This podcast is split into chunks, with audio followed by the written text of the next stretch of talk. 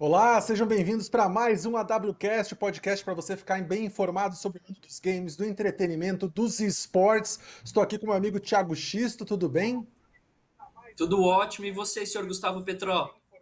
Tudo bem, estamos aqui em mais um episódio. Você pode seguir a gente em todos os lugares, é só seguir a AWCastBR. A gente está ao vivo na Twitch, também no YouTube. Depois o episódio fica disponível para você assistir quando quiser. E também você pode escutar na sua plataforma de podcast favorita. Estamos no Spotify, em muitos outros lugares. E hoje temos uma convidada muito especial que até vou ler, ó, vou colar aqui a bio, porque é uma bio de muito peso, uma bio muito importante. Ela é apresentadora de esportes, rainha do Bora Só Mais Uma, melhor caster brasileira de 2019, top 10 host de 2020 no mundo. É Ana XD. Tudo bem?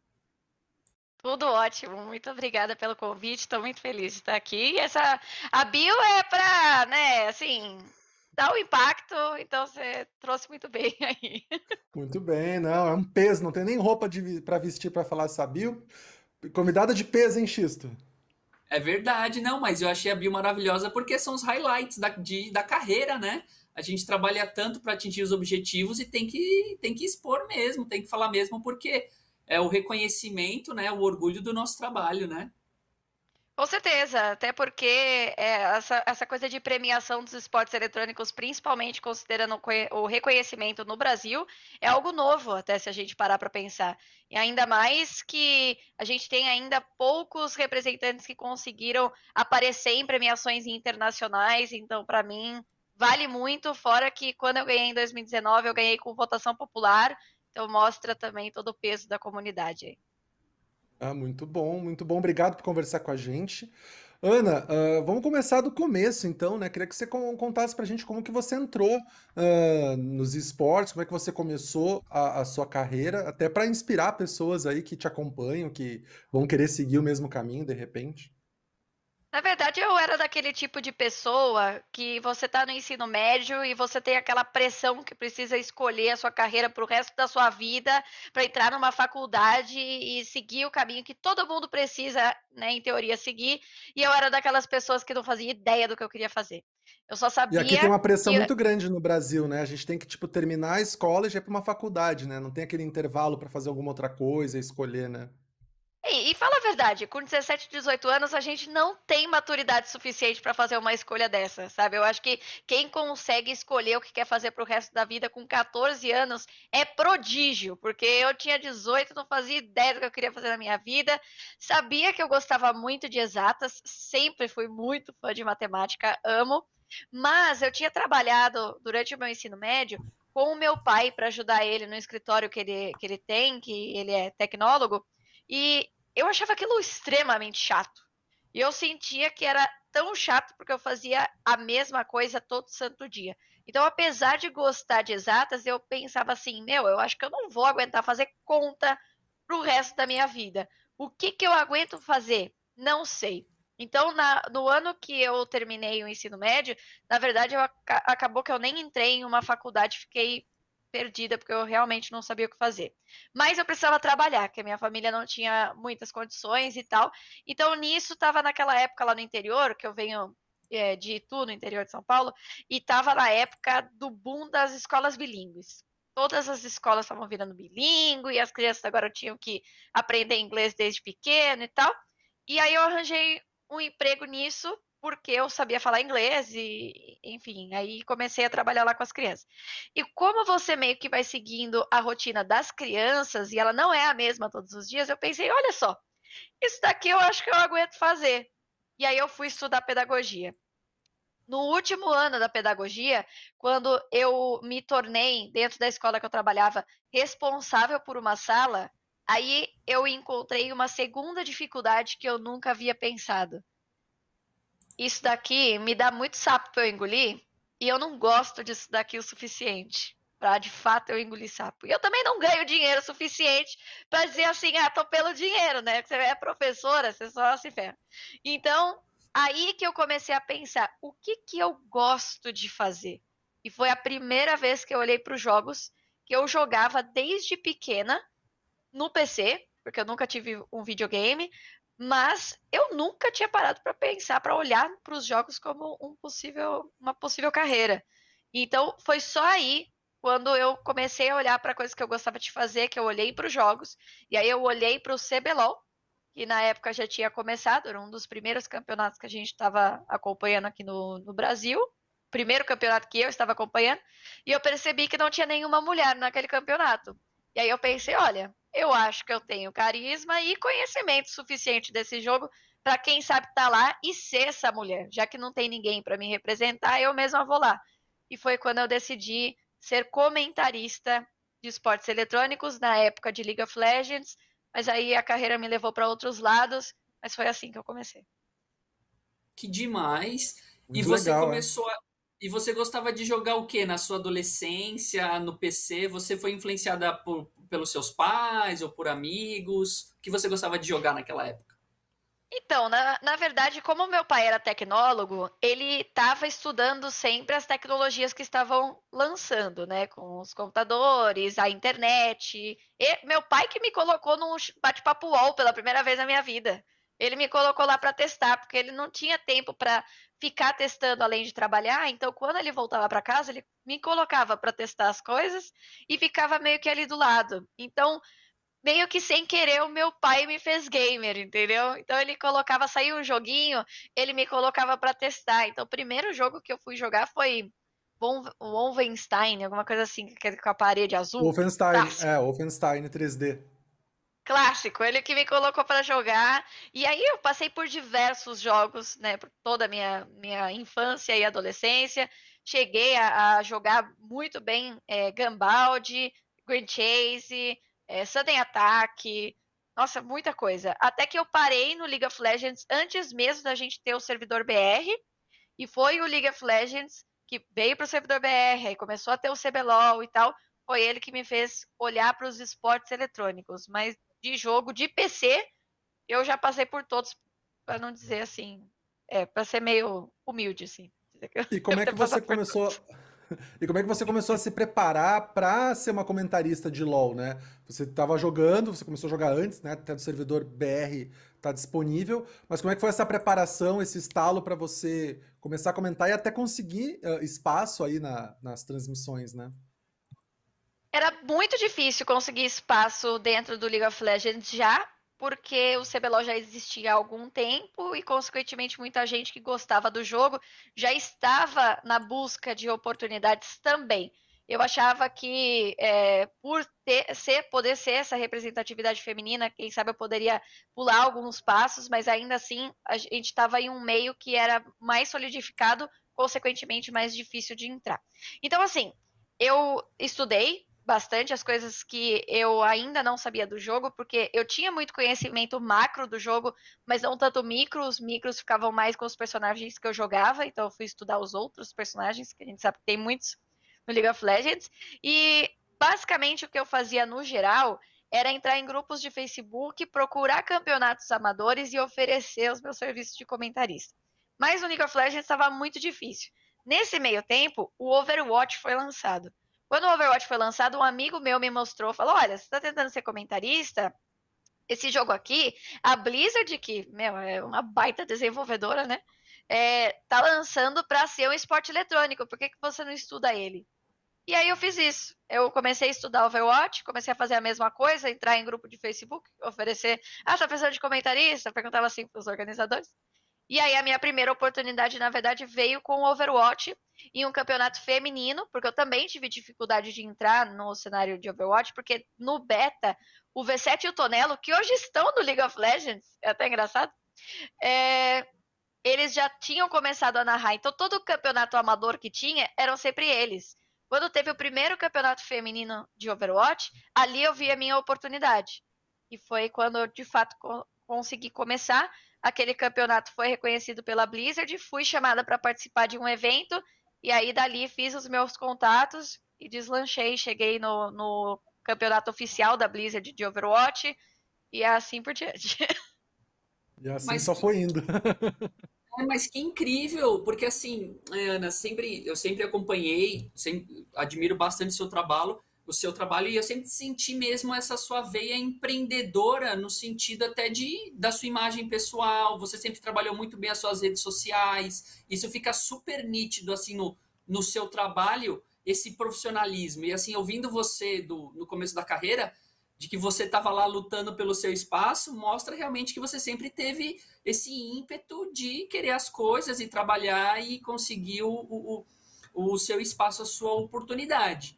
E assim, eu vejo muitas pessoas querendo começar pedindo dicas. O que, que você fala, o que você falaria para elas? Porque eu vejo que é, tem que ir para cima, né? Tem que ser dedicado, tem que buscar o espaço, tem que, às vezes, dar a cara a bater, né? Pedir oportunidade. É, dizer, dá, botar a cara para tapa, né? É, essa é a frase da minha vida, assim, é colocar a cara a tapa mesmo. Até porque eu até comento, brinco, né?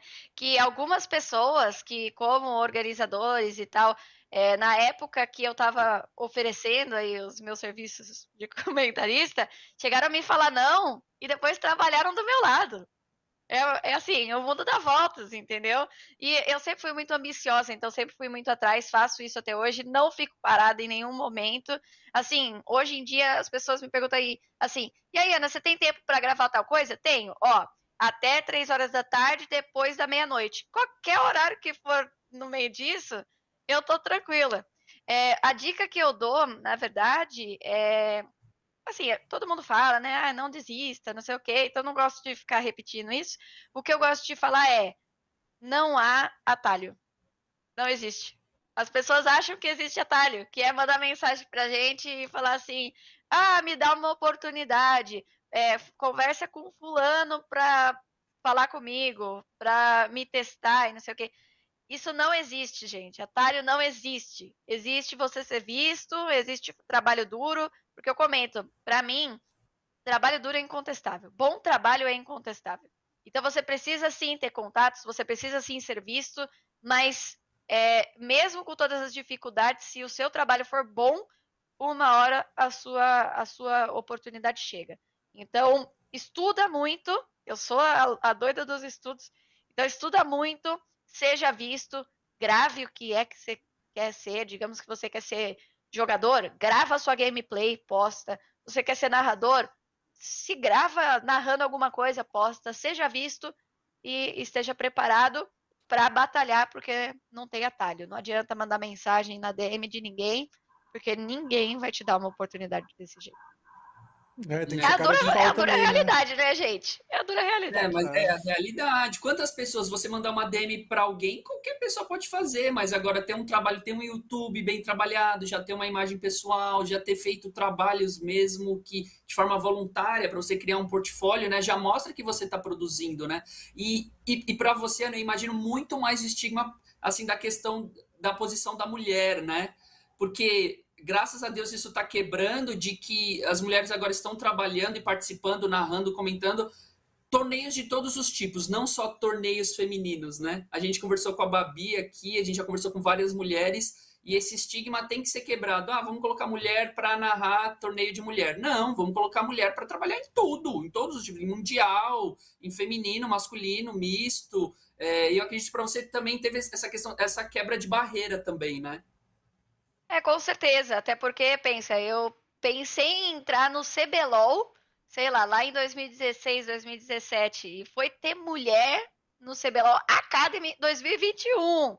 Demorou para a coisa acontecer. Mas assim, é até interessante realmente você ressaltar essa coisa de fazer é, coisa sem receber, porque em 2017 eu trabalhei o ano inteiro praticamente como comentarista e eu não ganhei um tostão eu só fui ganhar dinheiro com isso quando eu fui chamada para o campeonato oficial da Blizzard em 2018. Não foi assim, aí eu comecei a ganhar um pouquinho de dinheiro e aí eu passei a viver disso. Não, eu saí de zero, ganhar zero reais para viver disso, porque eu tive que vir para São Paulo e tal. Foi um, um baque bem grande, mas era o que eu queria fazer. Então, assim, você tem que realmente dar a cara a tapa. Essa coisa de é, ser mulher e quebrar barreiras e tal, particularmente, eu não bato muito nessa tecla, porque eu acho que tem muito homem, tem muita gente que acha que quando a mulher bate muito nessa tecla, ela tá querendo ir por esse caminho e não, sei lá, mostrar trabalho ou qualquer coisa assim. Tem uns caras que são doidos. É... Então, assim, é o que eu falei, eu gosto de mostrar o meu bom trabalho. Eu acho que todas as oportunidades que eu consegui, tirando a primeira, que foi de fato o campeonato feminino, todas eu consegui graças a tudo que eu mostrei. Eu tenho uma veia muito estudiosa, então eu trago muita informação, estatística, porque eu gosto de matemática, então é importante também a gente ter um diferencial. E é, a gente de fato está quebrando essas barreiras.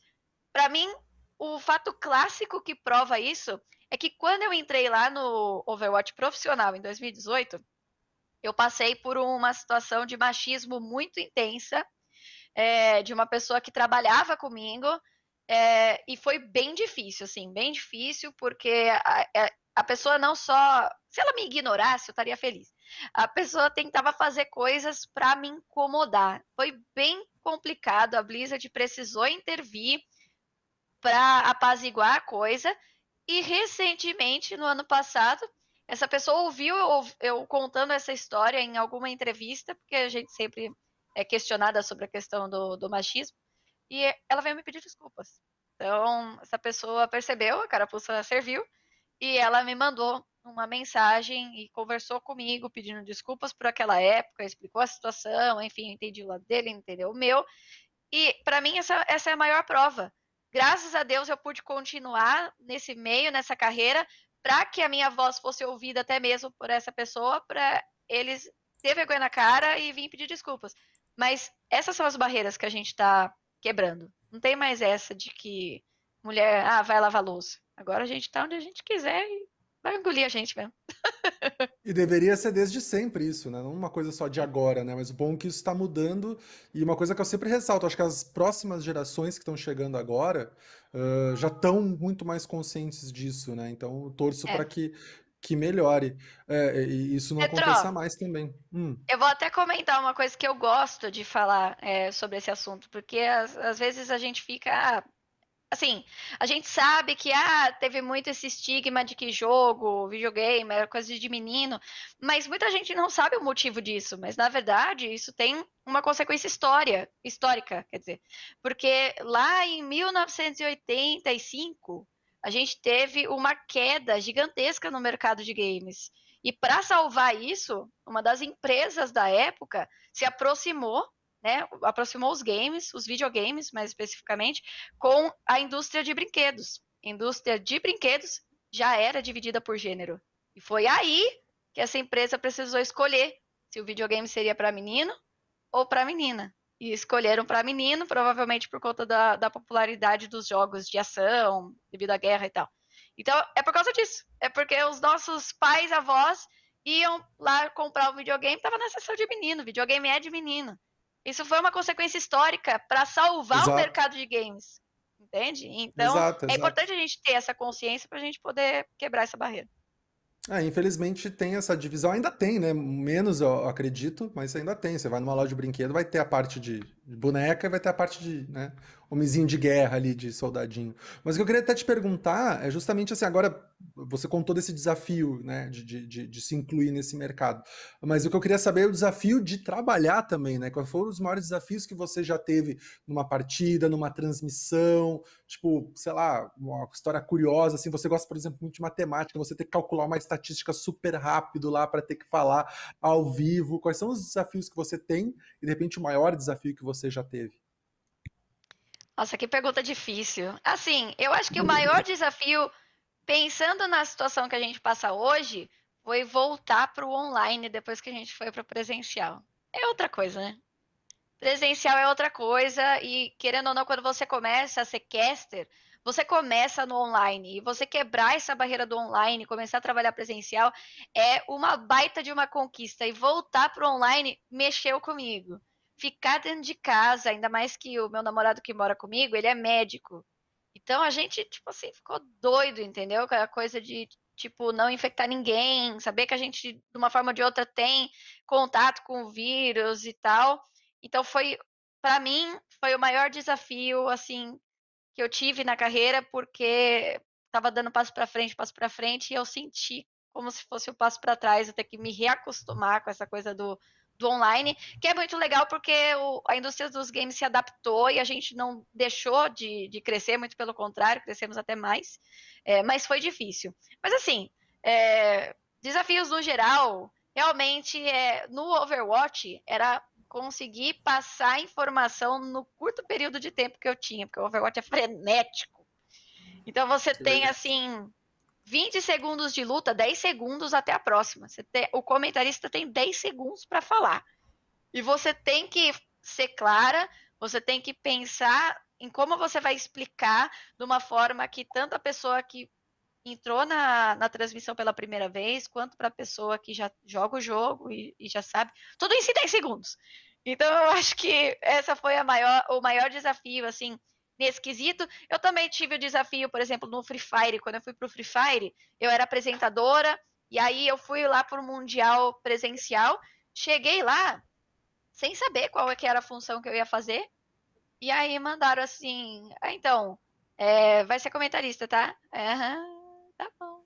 Aí eu tive que também aprender a comentar um outro jogo, tudo ali ao mesmo tempo. Passei baita de um mico que na primeira queda deu um problema lá com, com o retorno, o diretor tava gritando na minha orelha, e aí eu bati o olho na tela, falei o nome do time errado que tinha ganhado.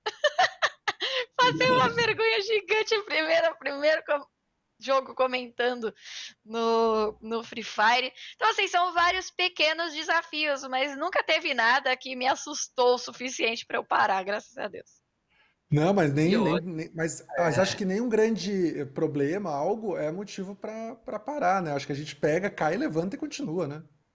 Vai ganhando experiência. E eu queria falar um pouquinho do eu queria falar um pouquinho do Free Fire, como foi, como você se aproximou da comunidade, é, você participou das primeiras edições da LBFF, né, que foi um, um, torneio super, é o maior torneio, se a gente falar em número de audiência, em popularidade, é, uma, é a maior liga, competição de esportes da América Latina e uma das maiores do mundo, né, em questão de audiência.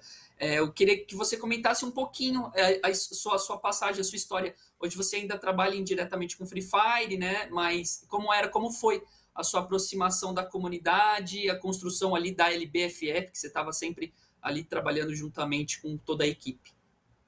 Em 2019, eu ainda estava no Overwatch e eu tinha basicamente chegou ao topo do Overwatch. Eu estava fazendo a transmissão do maior campeonato da nossa região, fazendo a transmissão em português do maior campeonato de Overwatch no mundo. Então, assim, eu estava no topo do Overwatch. Aí, na metade do ano, a Blizzard me desafiou, entre aspas, é, a ir para fora do, do país, pela primeira vez da minha vida, a apresentar em inglês um campeonato internacional. E aquilo para mim era assim um, é, não, não posso nem chamar de sonho, porque eu nem sonhava que isso podia acontecer. Então, quando eu voltei para o Brasil, eu senti que isso foi um passo adiante muito legal. Quando eu voltei para o Brasil, eu senti que eu dei um passo para trás. Falei, nossa, eu quero continuar crescendo. Se eu tenho é, lugar para crescer, como eu senti agora, eu quero continuar. Só que no Overwatch no Brasil eu já não tinha mais esse espaço, eu já estava no topo. E foi aí que eu comecei a procurar outras oportunidades. Eu não tinha exclusividade com Overwatch. Então, eu comecei a procurar outras coisas para fazer. Foi aí que eu fiz BGS e foi aí que eu fiz um teste para ser apresentadora da Pro League 3 do Free Fire, antes da LBFF. E aí eu passei nesse teste. A Garena já conhecia o meu trabalho como comentarista no Overwatch, gostava dele, já deixou claro que me queria como comentarista, mas eu falei, não, eu quero apresentar, porque para mim esse, é, esse era o próximo passo na minha cabeça. É, então eu apresentei a parte online da terceira Pro League e no presencial fui colocada como comentarista. A Garena continuou gostando do meu trabalho e em 2020 eles me convidaram para fazer parte da, da equipe da LBFF, o que foi até engraçado, porque eu nem sabia que eles estavam me considerando. E aí eles me chamaram para uma reunião. Quando eu cheguei lá, tava a Camilota e a Tauna junto. Nem foi uma reunião assim só comigo para falar assim, e aí, você quer? Não, é tipo assim, já, tá, já faz parte da equipe, vamos embora. Eu falei, vamos embora. Então, bola para frente. E foi mais ou menos assim que, que eu entrei no Free Fire. Foi bem simples, na verdade, foi através de um teste. Muito bom. Eu queria que você contasse também um pouquinho agora do desafio de fazer TV aberta, de levar esse conteúdo para TV aberta, né? Porque é um outro universo, é outra coisa completamente diferente. Assim, uma coisa que eu sempre gostei muito de fazer é, era considerar tanto a pessoa que entende do jogo quanto a pessoa que não entende do jogo, que pode estar vendo o jogo pela primeira vez. Inclusive, na minha opinião, isso é uma coisa que falta em muitos, muitas transmissões. É, então, assim, por exemplo, no Overwatch, eu sempre, toda transmissão, eu explicava o mapa, porque no Overwatch cada mapa é diferente, cada mapa tem um objetivo. Toda vez eu explicava, porque eu sabia que podia ter alguém que nunca tinha olhado para a cara do jogo. Então eu sempre tive essa característica. É, e eu gosto disso porque eu acho que a gente pode abraçar ainda mais pessoas. E aí, quando surgiu a oportunidade de eu fazer um teste também para loading, eu vi aquilo como o próximo passo perfeito da minha carreira, porque eu tinha saído da, da LBFF exatamente para enfrentar outros, outros desafios. Eu já queria ir para a parte da apresentação, tinha me destacado em 2020 nesse quesito, estando né, como finalista no Sports Awards como você falou aí na, na introdução.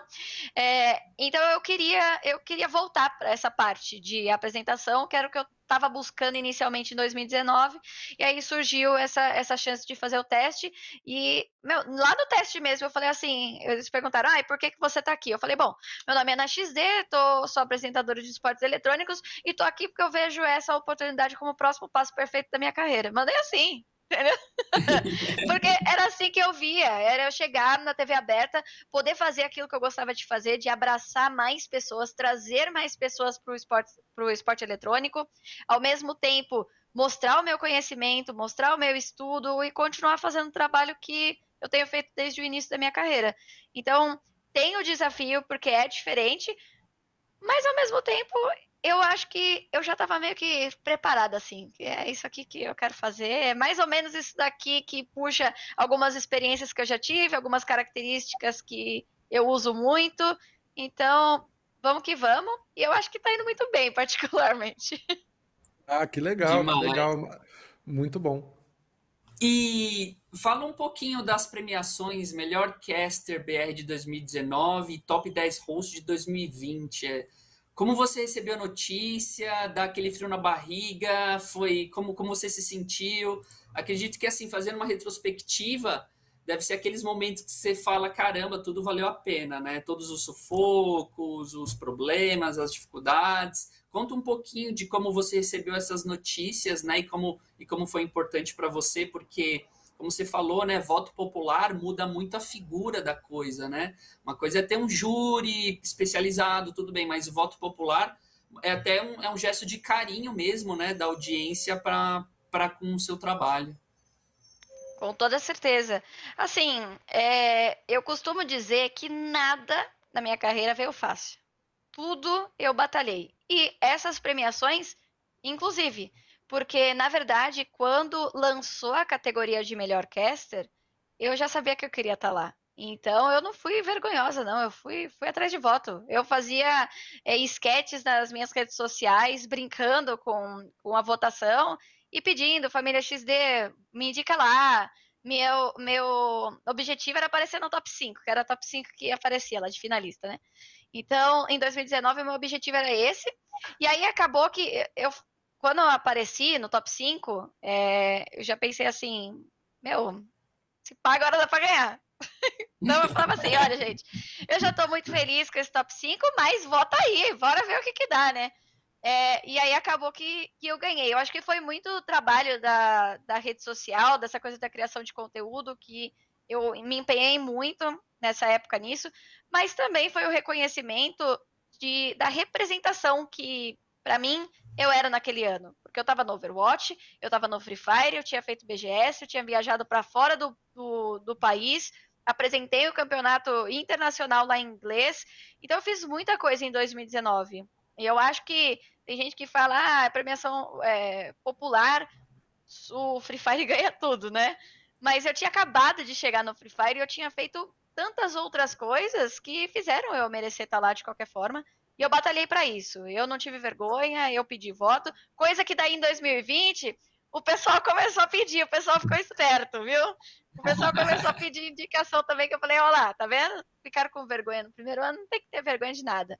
Isso aconteceu mais ou menos do mesmo jeito em 2020. Quando surgiu o eSports Awards, eu comentei, olha, gente, é, me indica lá, vamos ver o que que dá, né? Não, não vamos aparecer de verdade, mas bora tentar. É, aí eu pedia para me colocarem como analista. Porque, na, na, verdade, é que eu achava que era uma categoria mais fácil da gente aparecer, né? Eu pensava, põe de analista aí, eu analiso as partidas do Free Fire, comentarista analista, né? Da LBFF. Então, ah, eu analiso, analiso as coisas do Free Fire, me indica aí de analista e tal. No final das contas, quando foi anunciado, estava assistindo a live do anúncio dos nomes. O analista foi a primeira categoria e não apareceu o meu nome. Eu gravei um stories até na hora. Falei assim: olha, gente, não deu, mas não tem problema, tô muito feliz por a gente ter tentado, é assim mesmo. Bola pra frente, próximo ano tá aí e tal. Gravei esse stories, postei, continuei assistindo pra ver, né, e tal. Até tava torcendo por outros brasileiros de aparecer, porque é isso que a gente quer, né? A gente quer aparecer, Brasilzão. Quando apareceu a categoria de melhor host, eu tava até acho que com paciência aberta no segundo monitor, porque eu sou muito assim de não conseguir ficar parada só assistindo alguma coisa, eu deixo tipo um campo minado, paciência aberta. Eu tava olhando aqui assim, daqui a pouco eu escutei Ana XD. Falei, quê? Que? Que? que? Aí que eu fui entender que eles me trocaram de categoria Talvez por conta da, é, do reconhecimento internacional que eu, que eu já tinha, né, como apresentadora. eu fiz, eu apresentei campeonatos também, tanto de Free Fire quanto fora dele, é, eventos, principalmente em 2020. E aí acho que o próprio júri me trocou de categoria e me colocou de apresentadora lá. E eu falei, gente, que loucura! Eu gravei o negócio falando que eu não tinha aparecido e apareci em outra categoria foi assim, foi uma loucura total. Recebi com uma baita de uma surpresa e falei: se não é com sofrência, não é a gente. Então, bora. É, a gente, óbvio, não conseguiu vencer, mas foi muito legal ter aparecido, ter tido esse, esse reconhecimento, não só do público, que claramente indicou bastante, mas também do próprio júri, de ter entendido o meu trabalho, né? O que, que eu fazia além da análise e ter me colocado uma outra categoria que eu acho que foi tão bem encaixado quanto só era uma categoria mais difícil. Eu achei que na outra tinha mais chance de ganhar. que demais. Como é que você está lidando com a sua agenda? Porque você está na TV aberta, você tem campeonatos, tem uma série de coisas. Como é que você está lidando com isso? Sim. E até para o é. é, streams também, tem teu, enfim, como é que você está lidando com a sua agenda? Olha, o dia devia ter mais de 24 horas. Acho 24 horas muito pouco. É, eu trabalho praticamente 24 horas por dia. Assim, não dá para dizer que, que eu fico de fato tranquila. Eu tô sempre trabalhando, mas é porque eu amo o que eu faço, sou apaixonada. Fora que é muito difícil, por exemplo, agora na loading, eu trabalho 8 horas por dia, de segunda a sexta. Um trabalhador normal trabalha essas horas e no resto das horas descansa, no final de semana fica de boa. Eu não. De manhã eu gravo, por exemplo, eu gravo os stories que eu vou publicar no dia. Ou eu gravo um vídeo para o canal no YouTube. No final de semana eu faço uma live. Ou eu produzo foto, produzo TikTok, produzo rios, produzo um monte de coisa. Então eu nunca paro. Eu participo de podcast, dizendo aqui. eu nunca paro, entendeu?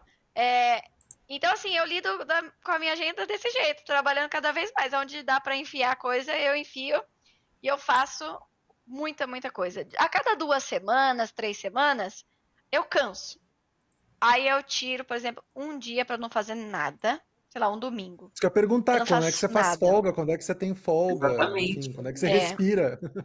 Mais ou menos a cada duas, três semanas. Daí eu não faço nada.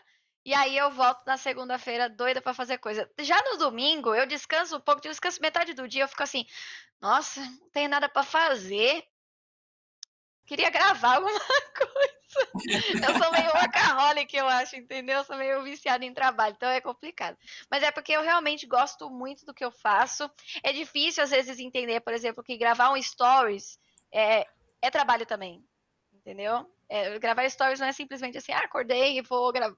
E tô afim aqui de super gravar. Não, é um trabalho, eu preciso pensar o que, que eu vou fazer no dia, como eu encaixo esses stories com a minha rotina, como eu mostro para quem me segue, né, para a família XD, essa minha rotina. E, enfim, é um, é um trabalho de gerência bem complicado, mas é o que eu falei, eu gosto muito do que eu faço, aí de vez em quando eu tiro um dia inteiro para descansar e depois eu volto 100%. Eu amo trabalhar. Eu falo, nossa, o pessoal da Loading fala, ah, a gente tem o, o programa aqui 22 horas. Eu falo, me dá mais coisa. Dá outros programas aí, eu faço outros. Eu já faço assim.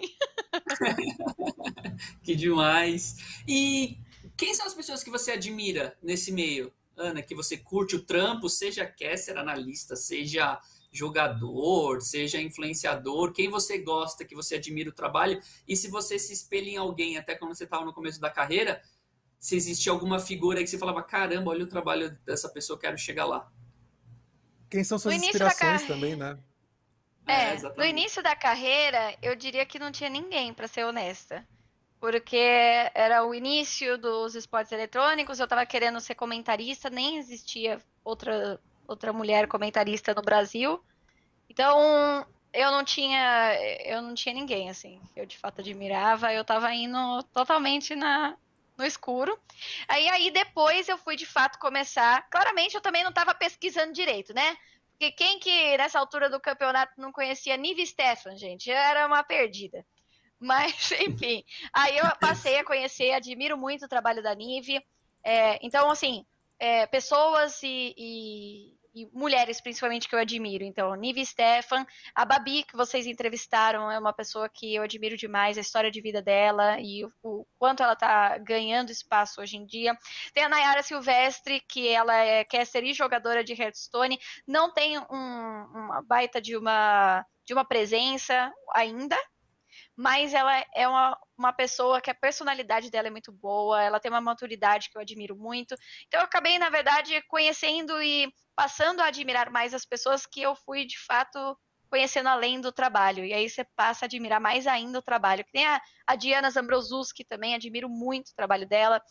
Mas é, são inspirações e admirações que eu tenho, mas ninguém que eu olho assim e falo assim, olha, meu trabalho é igual dessa pessoa, porque não é, porque nós temos muitas características diferentes, né? Então a Nive ela já chegou num patamar que é, muito, muito bacana, não só para as mulheres, mas para todo o meio gamer.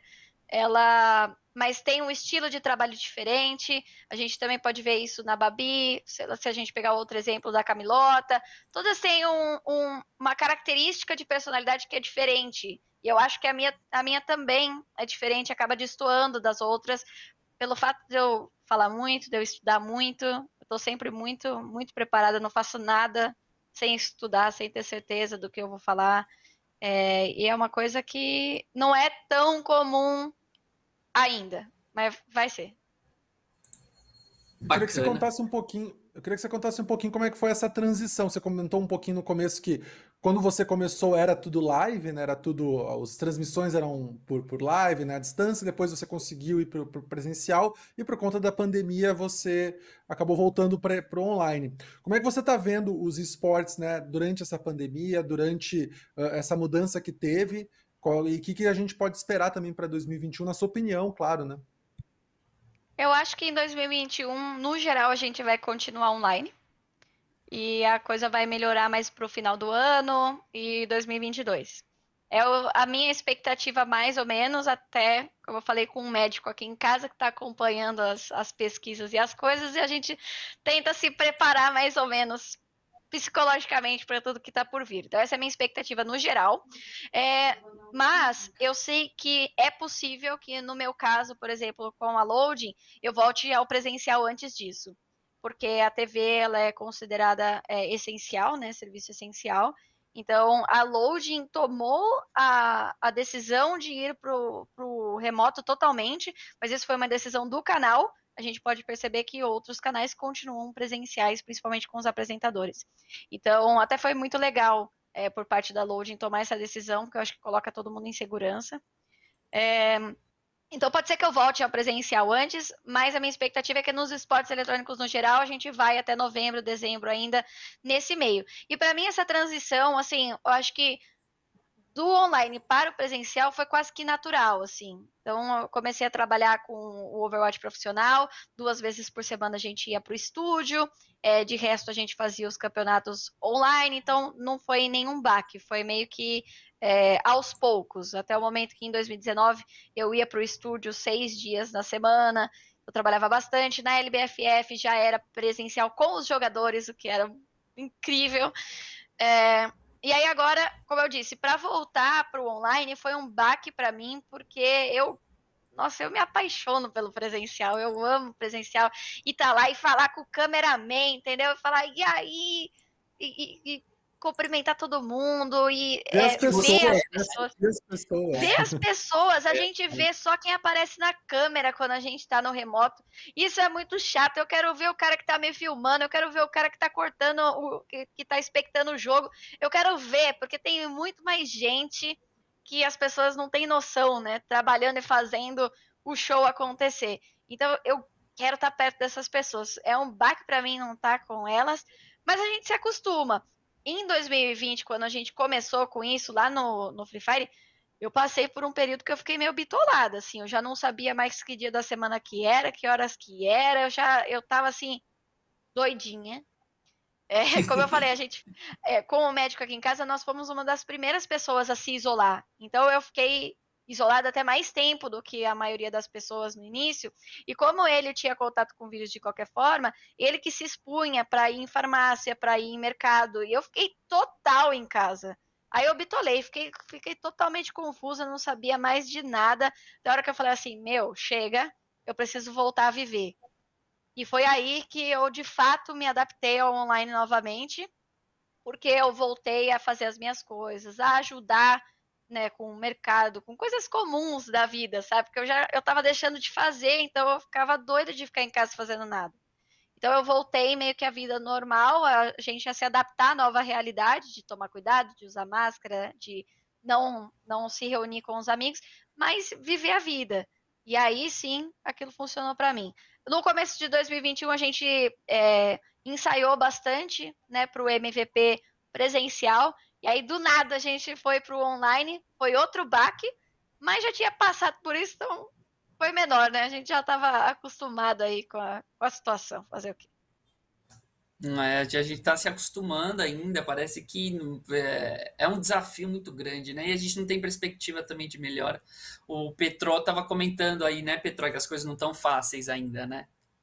É, não, eu tô acompanhando na parte do jornalismo a Covid todos os dias aí, faz mais de ano, e realmente tá difícil por conta da vacinação que tá lenta, né? Duas coisas que eu vejo, assim, vacinação lenta e as pessoas que continuam insistindo em se aglomerar, enfim, quem pode, né? Quem, quem tem, é, quem tem opção, né? Quem não tem opção, que precisa trabalhar, precisa pegar transporte público, infelizmente uh, não tem muito o que fazer, mas tem pessoas que têm escolha e preferem realmente continuar nessa parte de negacionismo. Mas realmente, eu, eu, mas eu tô com você, Ana. Eu acho que até o final do ano a gente tem uma é bem promissor aí da gente pensar em começar a voltar eventos e pelo menos aos pouquinhos, né, umas competições, algumas outras coisas.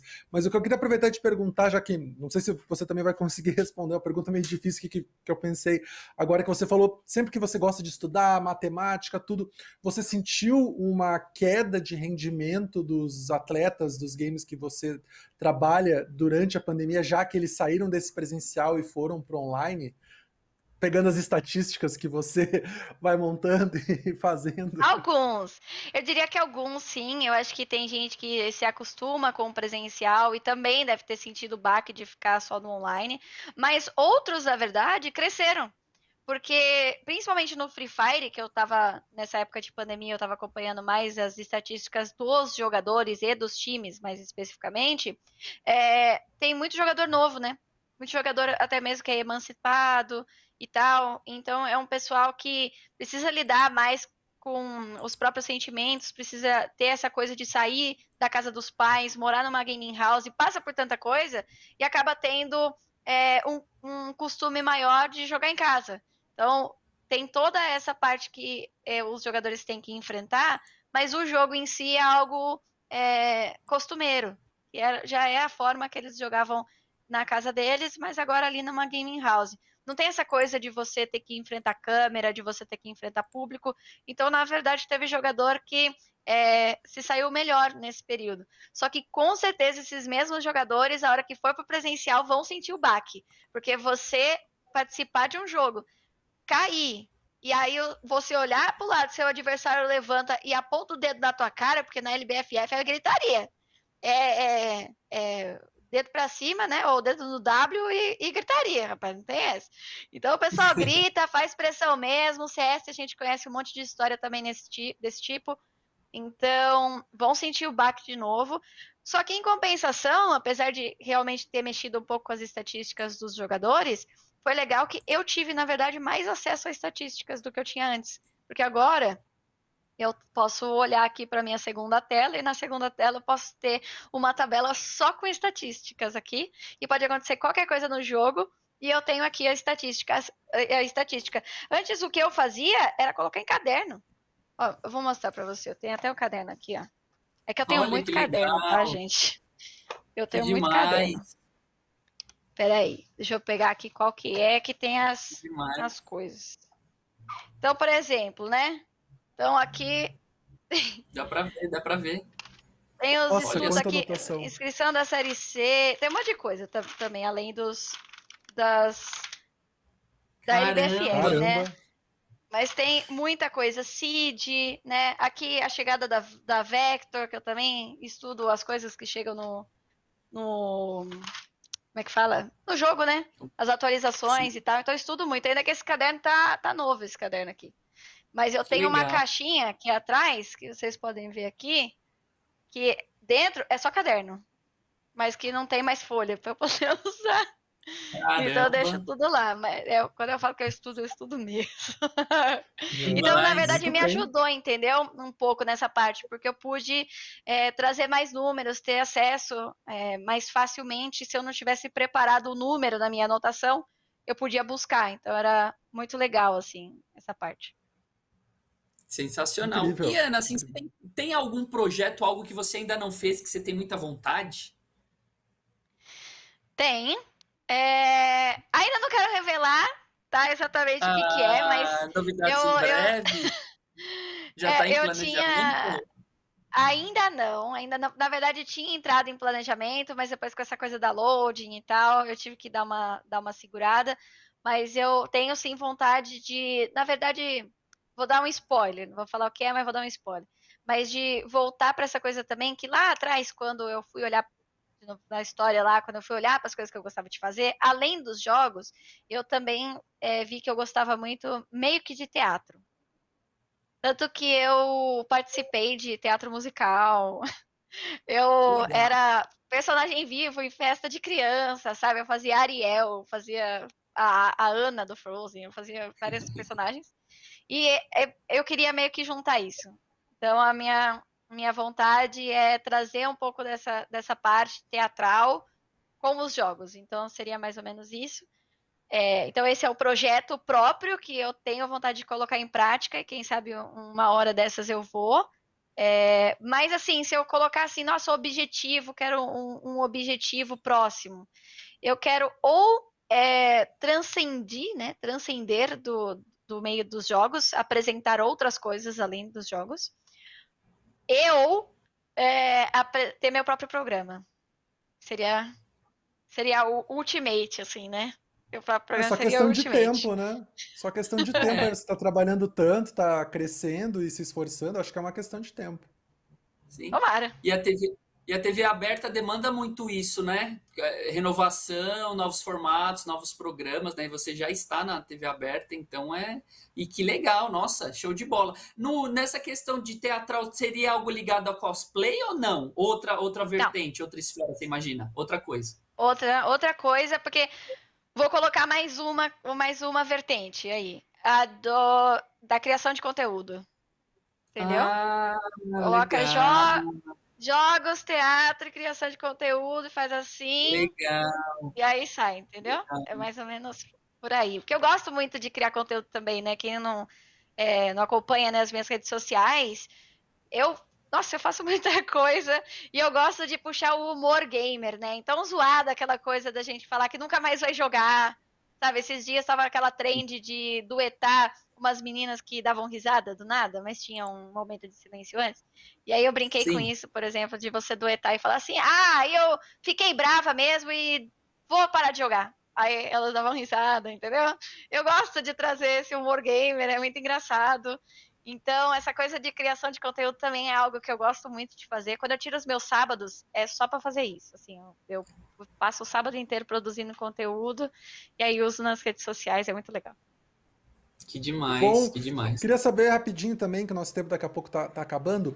Você trabalhou muito com Overwatch, tem o Overwatch 2 chegando, né? Daqui a pouco. Não se sabe se é ano que vem, se é esse ano, se é daqui 5 anos, 10 anos, enfim. Mas tá para chegar. Tem alguma expectativa sua sobre Overwatch 2? Alguma coisa que você que acompanhou tanto o jogo gostaria que melhorasse nessa nova versão? Eu acho que o Overwatch 2 ele tem o intuito de ser um jogo mais puxado para a história, né? Tanto que é por isso que ele está sendo um jogo novo. Eu acho que isso vai ser muito bom porque a Blizzard claramente é excelente em contar histórias. World of Warcraft está aí até hoje exatamente por esse motivo. É... Então essa é a minha expectativa para o jogo. Além disso, eu não sei o que esperar, sinceramente, Petró, porque o Overwatch ele é um jogo que eu adoro, mas é, decepcionou muito a comunidade de esportes eletrônicos do jogo, porque a gente teve uma queda, na verdade, não sei se né, tem alguém aí que não sabe que está assistindo a gente, mas é, o Overwatch nem tem mais cenário competitivo sul-americano. Então a Blizzard parou com esse, com, com o cenário esse ano, para 2021. Então foi uma decepção bem grande, ainda mais que em 2020 eles colocaram, sei lá, um milhão em premiação aqui na, na América do Sul. Só que fica muito claro que não é com dinheiro de premiação que você constrói um esporte eletrônico. Precisa de muito mais que isso. E a Blizzard não soube trabalhar isso, então eu acredito que, consequentemente, deve ter perdido muitos jogadores casuais também, porque você para de ter esse contato com o jogo, para de assistir o jogo, de ver o jogo em qualquer canto. Então você acaba eventualmente parando de jogar. Eu não sei como é que vai ser o Overwatch 2, se o pessoal vai focar muito na história e vai largar o PVP ou se vai voltar pro PVP e tal, mas então assim, eu realmente não sei o que esperar. O que a única coisa que eu sei o que esperar é que a história deve ser muito boa. E mais algum game que você acha que vai bombar esse ano? Como é que vai ser o Free Fire, de repente, aí até o fim do ano, na é, sua Wild, opinião? É o Wild Rift, como você é, é multi, multimodalidades, como você vê ele também chegando, né? Que é o, é bacana que assim, o Wild Rift, eu vi, ele foi extremamente inteligente no, na proposta dele. É um League of Legends rápido, muito mais fácil mecanicamente, muito leve. Então ele falou, pessoal, a gente tem que sair da nossa bolha e vamos pegar novas pessoas. Então eu acho que ele foi muito feliz no que ele se propôs fazer. É um League of Legends de 15 minutos, rápido, bonito, bem otimizado, para a galera se divertir de uma forma super casual ali, né? É a minha visão. E o legal é que a Riot sabe muito bem criar um jogo e criar um esporte eletrônico que vai sustentar esse jogo durante muito tempo. Então, qualquer jogo que a Riot lança, já tem equipe profissional aí, já tem, sabe, times sendo formados. Vivo Cade já tá aí no Wild Rift, participou lá da Showmatch com a gente é, no Skate MVP lá na Loading. Então, a Riot sabe muito, assim, como é, entregar algo sólido para as organizações colocarem dinheiro e aí, consequentemente, gera mais emprego. É um negócio lindo de se acompanhar. Então, eu tenho muita expectativa para o Wild Rift, para o Valorant também, é, para o próprio Free Fire vai continuar. E eu acho que Free Fire tem potencial para continuar em uns 10, 20 anos no mercado, muito fácil. É, e sabe uma expectativa que eu tô para 2021, que na verdade é um projeto que a gente está começando a dar mais luz para ele lá no, no Skate MVP na Load, são os speedrun. Eu tenho me divertido muito acompanhando e falando de speedrun, que a gente fala que é o atletismo do esporte eletrônico, né? Aquela coisa de você batalhar contra o seu próprio tempo e o tempo de outras pessoas. E eu tô me divertindo demais. Ontem a gente teve um, um speedrun de Celeste, que é um jogo indie. Simplesmente incrível. A história do jogo é muito legal, a gameplay é bacana, o pessoal que faz speedrun tem uma comunidade que super se ajuda. Então também tenho a expectativa da gente começar a olhar mais para esse lado, né? E eu também quero ver, se eu puder acrescentar aqui, eu também quero ver os fighting games crescendo mais, porque estavam muito acostumados com eventos presenciais, não pode mais fazer, tá todo mundo precisando se adaptar. Eu quero ver eles saírem por cima de tudo isso. Muito bem, muito bem. É, fighting games eu gosto muito, mas realmente no online os jogos de luta eles não têm uma como é que eu posso dizer, a conexão deles não é tão boa, né? Até, até tanto que é. no Evo, que vai ser online esse ano, o Smash caiu, porque, tipo, o online do Smash é terrível, né? Então, as, as empresas estão precisando se adaptar e eu quero ver todo mundo ir atrás disso, sabe? E dar essa volta por cima. É, é, muito difícil, porque pode ser que tenha gente que não tenha noção, né? Mas nos fighting games é muito essa coisa de reação no milésimo de segundo correto. Então, qualquer delay muda muita coisa. Por isso que o presencial era tão, era tão importante também, né? Mas agora a gente tem que se adaptar. O que eu não quero ver é os fighting games morrerem, entendeu? Então eu quero mais é que coloque mesmo, jogue água na poupança dessas, de, desses jogos aí e faça eles correrem atrás para se adaptar a essa pandemia. Incrível. Ah, perfeito. E aí, seu Petró? Chegamos batemos? ao fim de Chegamos é. ao fim de mais um episódio, Ana. Você é super conhecida, mas deixa aí seus contatos também, né? Para a galera poder te é seguir é nas redes, acompanhar teu, teu, teus conteúdos. Aí você faz bastante coisa, então é bem legal que você deixa. Bom, tá muito simples, né? Já estava escrito ali embaixo, então é só escrever Ana XD tudo junto. Em qualquer plataforma, praticamente, você vai me encontrar na Twitch, no Instagram, no Twitter, no YouTube. Inclusive, no, no YouTube eu mostro um pouco mais é, do meu jeito fora das câmeras, né? É, um pouco mais do meu senso de humor, entre aspas, é, mostrando um pouco mais mais próximo aí para a gente se aproximar um pouco mais. Então tem conteúdo a rodo, gente, e tem essa coisa da gente falar de esporte eletrônico de segunda a sexta às 22 horas lá na Loading. A gente fala de speedrun, a gente fala de praticamente todos, se não todos, os esportes eletrônicos que a gente tem no Brasil e no mundo. Então, não tem desculpa para não acompanhar ou para não curtir alguma coisa, porque, gente, eu faço tudo. Brincadeira. Muito bem, muito bom. E para quem quiser seguir Thiago Xisto, arroba XistoGG, quem quiser me seguir, arroba Gustavo Petrói, siga a WCast, a WCastBR em todas as redes. Se inscreve no nosso canal no YouTube, no nosso canal no Twitch, na Twitch, desculpa, né? Deixa um joinha pra gente onde der para deixar. Também nas redes sociais, a gente sempre tá falando dos programas, a gente coloca trechos, então estamos aí, Xisto. Estamos aí, Ana, muito obrigado, parabéns pelo trabalho, obrigado por disponibilizar o seu tempo para conversar com a gente. Muito sucesso nos seus novos projetos e quando você tiver as novidades, volta aqui para contar para a gente. Muito obrigado, viu? Eu que agradeço a oportunidade, o convite e pode deixar, a gente volta. Beleza, Ana. Brigadão e sucesso para você. E você que nos acompanha, amanhã estaremos de volta em mais um episódio. Fique com a gente e siga o AWCast em todos os lugares. Muito obrigado, gente. Até mais. Tchau, tchau. Bye.